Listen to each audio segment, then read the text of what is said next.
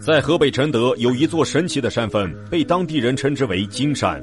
传说只要有山洪，就能看到有黄金出现。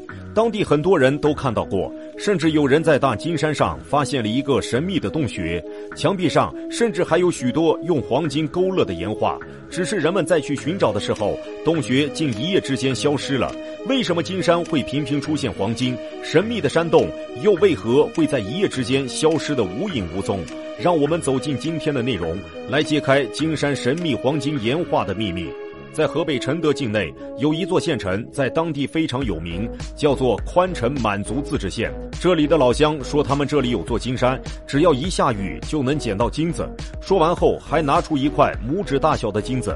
他甚至还说，在上个世纪四五十年代，曾经进入到金山内部，在山洞中还看到了石壁上有许多特殊的图案，有的像鸟兽，有的像蚊子，而且颜色都是金灿灿的。就仿佛是用黄金勾勒出来的烟花一般，在山洞顶部甚至还有大量的金块镶嵌在其中。可是当他正准备挽起袖子加油干的时候，手中的火把熄灭了，在山洞中的他只能无奈退了出去。回到村子后，他便叫上三五好友，准备再次进入金山挖金子，可是却怎么也找不到那个山洞了。那个山洞竟然仿佛从未存在过，彻底消失在这金山之中。听到村民的描述，基本可以确定，在当地确实有金矿，或许是先人埋藏的宝藏。所以每次在大雨过后，村民总能见到金子。为了找到黄金的发源地，一位北京矿产研究院的高级工程师田野来到此地一探究竟。随着车子的不断前进，田野来到都山脚下，随着阳光的照射，整个都山金光闪闪。发出耀眼的黄光，山上的岩石形状十分规则，看上去就像人工开凿的一样。为了弄清楚这座山上的秘密，田野在山上转了一圈，然后又仔细地观察了石头的纹理，很快就得出一个结论。这些形状规则像是人工打磨的山石，其实就是花岗岩经过风化和挤压，再加上地下水的共同作用才形成的。这是大自然的杰作。田野在这里又考察了几个小时，既没有在这里找到黄金矿脉，也没有发现传说中那个有金色岩画的山洞。很明显，这座都山并不是专家所要寻找的金山。正当专家为此次出行感到遗憾之时，突然，田野得到一个消息，原来他是找错地方了。村民口中的金山，在当地一座玉儿崖的山峰，这才是那座金山的出处。根据当地人的诉说，这里的山峰在冬季都是白雪皑皑的，只有这座山峰不但积雪很少，甚至还会冒出热气。听到这个消息，田野兴奋不已，因为他知道，在有矿床的地方，很容易出现反常现象。那在这个玉儿崖这儿，冬天还会冒热气儿。说不定就会有金矿存在。想到此处，田野就连忙前往玉儿崖。到达玉儿崖之后，田野便看到玉儿崖上遍布大大小小的山洞，大都是一些石钟乳山洞。田野根据这些石钟乳山洞推测，这里极有可能存在矿脉，只是到底有什么矿脉就不得而知了。经过田野的不断探查，没一会儿便发现了一个山洞。这座山洞的岩壁上分布着一簇簇金黄色的图案，它们大小不一，形状各异，仿佛是某种奇怪的岩画一般。看到这些岩画，田野便想到村民口中的黄金岩画，极有可能就是这里了。田野采集岩壁上的物质，仔细鉴别后，发现这些物质并非黄金，而是价格不高的硫铁矿。但是他并没有失望，因为有硫铁矿的地方，往往就会有其他的矿脉。随着田野的不断寻找，在不远的地方，田野找到了一颗并不起眼的小石块。经过仔细辨认，田野判断这正是一块罕见的自然金。虽然它们的数量并不多，但是能够用肉眼直接看到，已经非常罕见了。随着不断的探索，田野发现这里就是当地村民口耳相传的金山了。田野说：“这里的黄金是因为地底深处的岩浆将一些含有金元素的热液喷涌到了临近地表的位置，热液冷却之后，就形成了一种富含金元素的矿脉。矿脉一多，金山就形成了。这。”座玉儿崖之所以冬天不容易结冰，就是因为地下岩浆产生的热量不断从地下涌出，高温引起积雪不易在山峰堆积，反而被高温融化，冒出热气。随着田野进洞不断探索，发现一座小溪。他在河沙中发现了很多沙粒般的金子。经过化验，他发现这些金子并非天然沙金，而是经过人工提炼加工的产品。为了了解到这些人工沙金的来源，田野只能继续探查。随着不断的深入探查，田野找到了溪水的源头——一个直径只有几米的小水坑。各种证据都表明。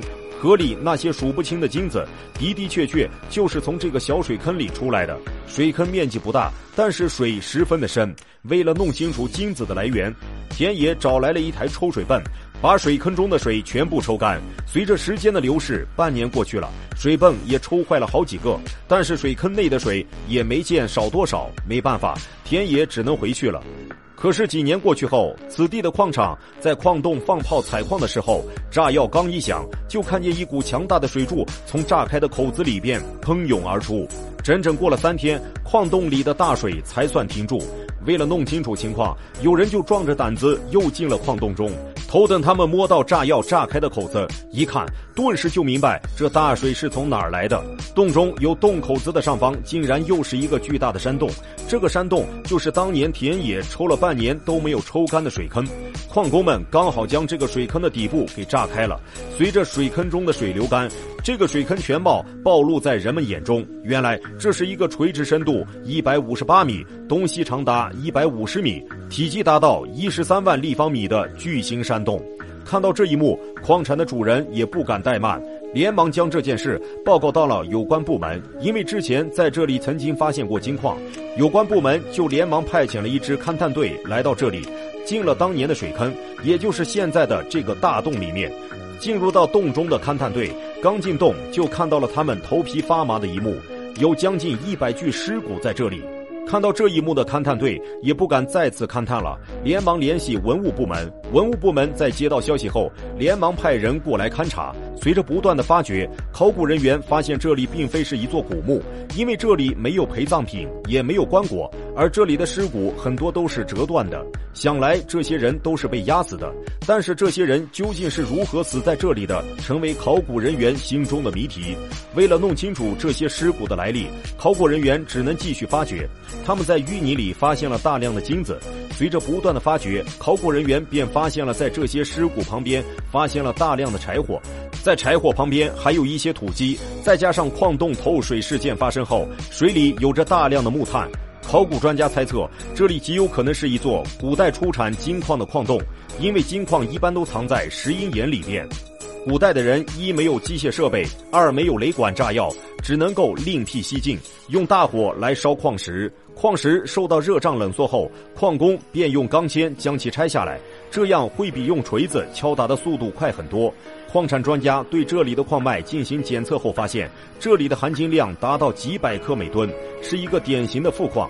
考古专家为了弄清楚这个矿脉的年代，专家对发掘出来的尸骨和器物进行了碳十四的检测，结果发现这个矿脉至少可以追溯到唐朝。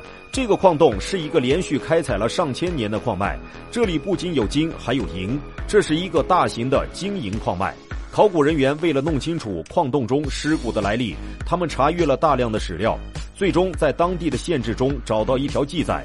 万历年间，石崩必百余人，也就是说，明朝万历年间，当地有一个地方发生了塌方之类的矿难。专家推测，洞里的这些尸骨，很可能就是明朝那场矿难发生之后被掩埋在矿洞里的矿工的尸骨。专家们根据现场发掘出来的物件以及出土的黄金推测，早在唐朝甚至更早的时候，古人就在深山里发现了一个含量丰富的金银矿，一直开采到了明朝。